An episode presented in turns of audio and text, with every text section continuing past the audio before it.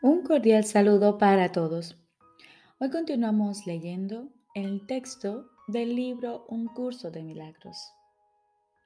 Capítulo 3. La percepción inocente. Sexta parte.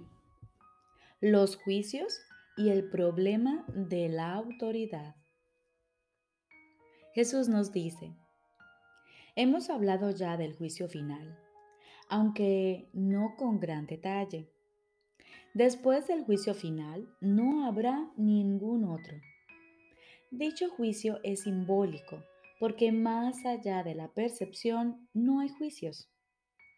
Cuando la Biblia dice, no juzguéis y no seréis juzgados, lo que quiere decir es que si juzgas la realidad de otros, no podrás evitar juzgar la tuya propia. La decisión de juzgar en vez de conocer es lo que nos hace perder la paz. Juzgar es el proceso en el que se basa la percepción, pero no el conocimiento. He hecho referencia a esto anteriormente al hablar de la naturaleza selectiva de la percepción y he señalado que la evaluación es obviamente su requisito previo. Los juicios siempre entrañan rechazo. Nunca ponen de, relieve solamente los aspectos positivos de lo que juzgan, ya sea en ti o en otros. Lo que se ha percibido y se ha rechazado, o lo que se ha juzgado y se ha determinado que es imperfecto, permanece en tu mente porque ha sido percibido. Una de las ilusiones de las que adoleces es la creencia de que los juicios que emites no tienen ningún efecto. Eso no puede ser verdad a menos que también creas que aquello contra lo que has juzgado no existe. Obviamente no crees esto, pues de lo contrario no lo habrías juzgado. En última instancia, no importa si tus juicios son acertados o no, pues en cualquier caso, estás depositando tu fe en lo irreal. Esto es inevitable independientemente del tipo de juicio que se de que se trate, ya que juzgar implica que abrigas la creencia de que la realidad está a tu disposición para que puedas seleccionar de ella lo que mejor te parezca. No tienes idea del tremendo alivio y de la profunda paz que resultan de estar con tus hermanos o contigo mismo sin emitir juicios de ninguna clase. Cuando reconozcas lo que eres y lo que tus hermanos son, te darás cuenta de que juzgarlos de cualquier forma que sea no tiene sentido. De hecho, pierdes el significado de lo que ellos son precisamente porque los juzgas. Toda incertidumbre procede de la creencia de que es imprescindible juzgar. No tienes que juzgar para organizar tu vida y definitivamente no tienes que hacerlo para organizarte a ti mismo. En presencia del conocimiento, todo juicio queda automáticamente suspendido. Y este es el proceso que le permite al conocimiento reemplazar a la percepción. Tienes miedo de todo aquello que has percibido y te has negado a aceptar. Crees que por haberte negado a aceptarlo, has perdido control sobre ello. Por eso es por lo que lo ves en pesadillas o disfrazado bajo apariencias agradables en lo que parecen ser tus sueños más felices. Nada que te hayas negado a aceptar puede ser llevado a la conciencia. De por sí no es peligroso, pero tú has hecho que a ti te parezca que lo es. Cuando te sientes cansado es porque te has juzgado a ti mismo como capaz de estar cansado. Cuando te ríes de alguien es porque has juzgado a esa persona como a alguien que no vale nada. Cuando te ríes de ti mismo, no puedes por menos que reírte de los demás, aunque solo sea porque no puedes tolerar la idea de ser menos que ellos. Todo esto hace que te sientas cansado, ya que es algo básicamente descorazonador. No eres realmente capaz de estar cansado, pero eres muy capaz de agotarte a ti mismo. La fatiga que produce el juzgar continuamente es algo realmente intolerable. Es curioso que una habilidad tan debilitante goce de tanta popularidad. No obstante, si deseas ser el autor de la realidad, te empeñarás en aferrarte a los juicios. También les tendrás miedo y creerás que algún día serán usados en tu contra. Sin embargo, esta creencia solo puede existir en la medida en que creas en la eficacia de los juicios como un arma para defender tu propia autoridad. Dios ofrece únicamente misericordia. Tus palabras deben reflejar solo misericordia porque eso es lo que has recibido y eso es lo que deberías dar. La justicia es un expediente temporal o un intento de enseñarte el significado de la misericordia. Es juzgadora únicamente porque tú eres capaz de cometer injusticias. He hablado de distintos síntomas y a ese nivel la variedad de los mismos es casi infinita. Todos ellos tienen, no obstante, una sola causa, el problema de la autoridad.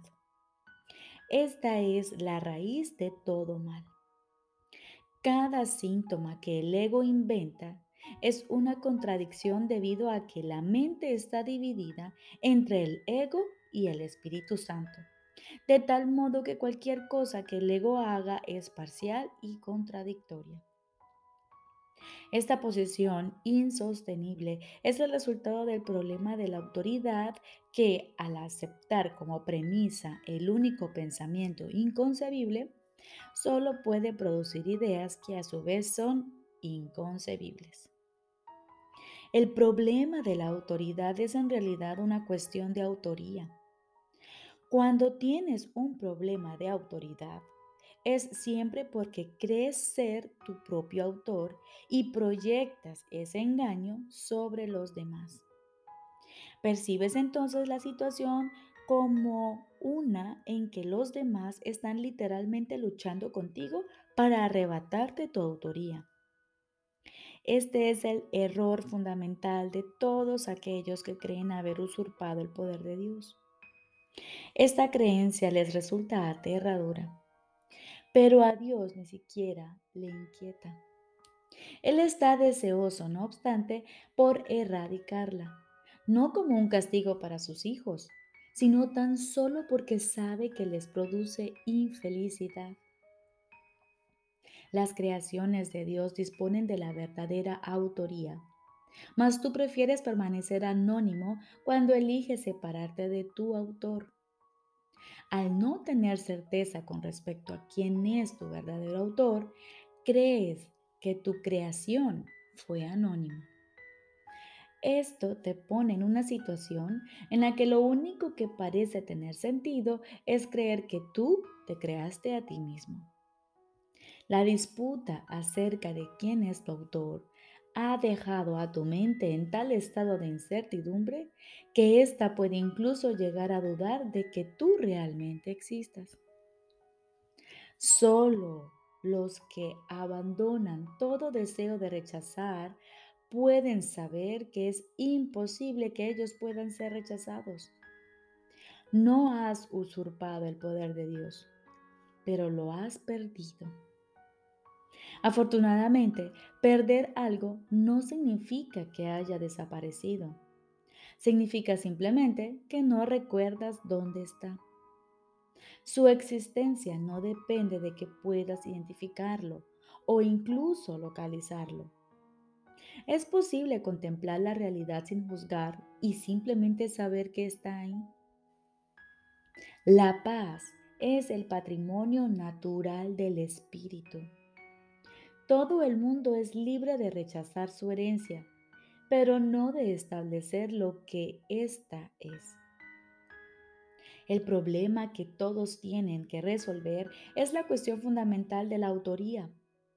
Todo miedo procede en última instancia, y a veces por rutas muy tortuosas, de negar la verdadera autoría. La defensa no es nunca contra Dios, sino contra aquellos que lo niegan. Negar su autoría es negarte a ti mismo la razón de tu paz, de modo que solo te puedes, solo te puedes ver a ti mismo fragmentado. Esta extraña percepción es el problema de la autoridad. No hay nadie que de una manera u otra no se sienta aprisionado. Si ese es el resultado de su libre albedrío, tiene por ende que considerar que su voluntad no es libre, o de lo contrario el razonamiento circular de esta premisa sería evidente. El libre albedrío no puede sino conducir a la libertad. Los juicios siempre aprisionan, ya que fragmentan la realidad con las inestables balanzas del deseo. Los deseos no son hechos. Desear implica que ejercer la voluntad no es suficiente. Sin embargo, nadie que esté en su mente recta podría creer que lo desea, que lo que desea es tan real como lo que su voluntad dispone. En vez de busca primero el reino de los cielos, di que tu voluntad sea antes que nada alcanzar el reino de los cielos. Y habrás dicho, sé lo que soy y acepto mi herencia.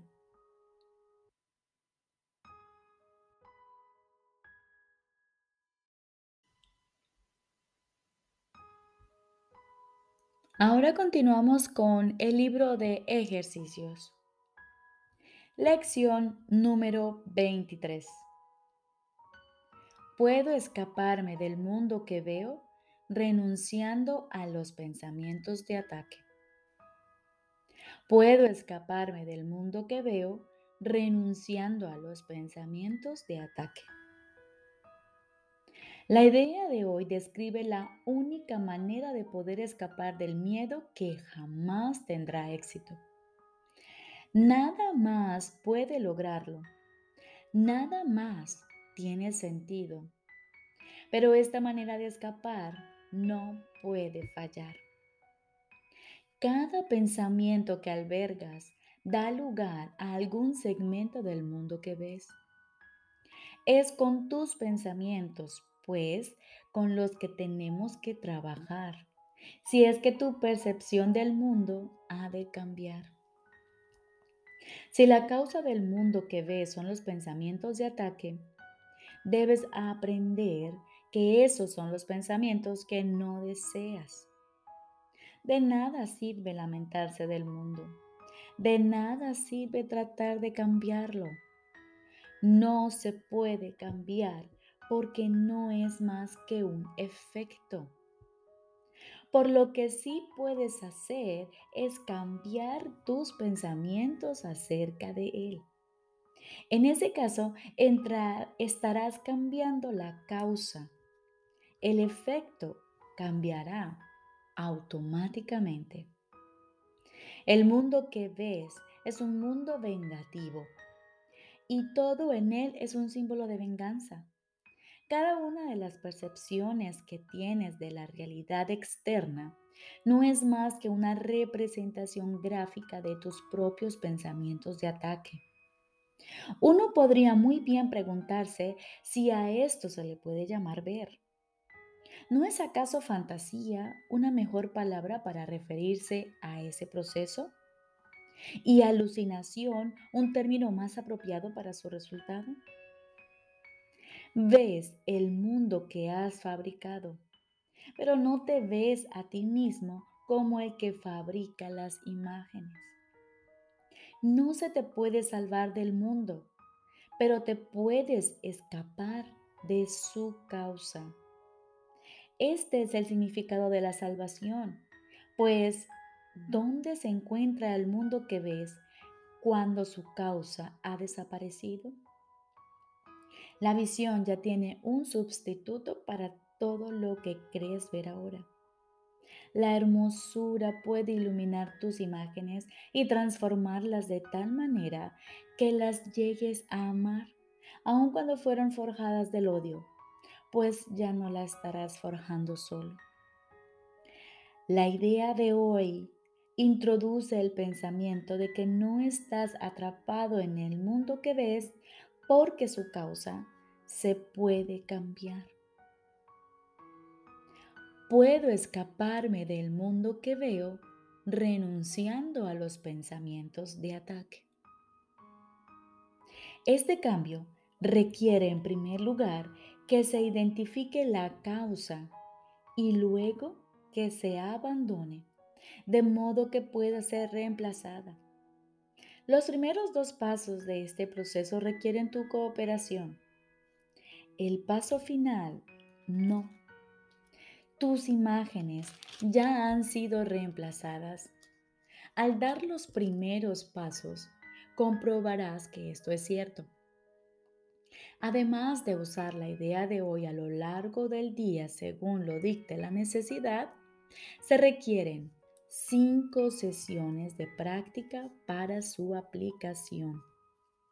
Según miras a tu alrededor, repite primero la idea para tus adentros lentamente. Puedo escaparme del mundo que veo renunciando a los pensamientos de ataque.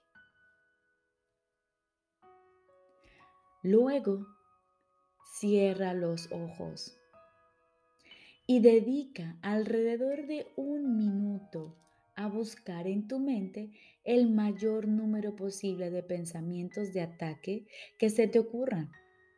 Conforme cada uno de ellos cruce tu mente, di, puedo escaparme del mundo que veo renunciando a los pensamientos de ataque acerca de... Y allí pones el pensamiento de ataque. Repito, puedo escaparme del mundo que veo renunciando a los pensamientos de ataque acerca de... Mantén presente cada pensamiento de ataque mientras repites esto. Luego, descártalo y pasa al siguiente. Durante las sesiones de práctica, asegúrate de incluir tanto los pensamientos de ataque contra otros como los de ser atacado. Los efectos de ambos son exactamente lo mismo, puesto que ambos son exactamente lo mismo. Aún no reconoces esto y lo único que se te pide de momento es que durante las sesiones de práctica los trates de igual modo. Todavía nos encontramos en la etapa de identificar la causa del mundo que ves. Cuando finalmente aprendas que los pensamientos de atacar y los de ser atacado no son diferentes, estarás listo para abandonar dicha causa. Recortemos. Lección número 23 puedo escaparme del mundo que veo renunciando a los pensamientos de ataque. Pensamos en esta idea hoy y la aplicamos por más o menos cinco sesiones, cada una de un minuto. Cuando repitas esta idea, en tu mente. Luego cierra tus ojos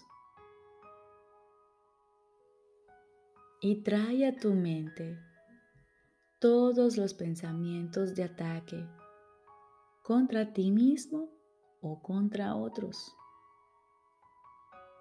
Y a cada uno de ellos le aplicas la idea. Puedo escaparme del mundo que veo renunciando a los pensamientos de ataque acerca de y lo descartas y tomas otro pensamiento de ataque. Puedo escaparme del mundo que veo renunciando a los pensamientos de ataque acerca de.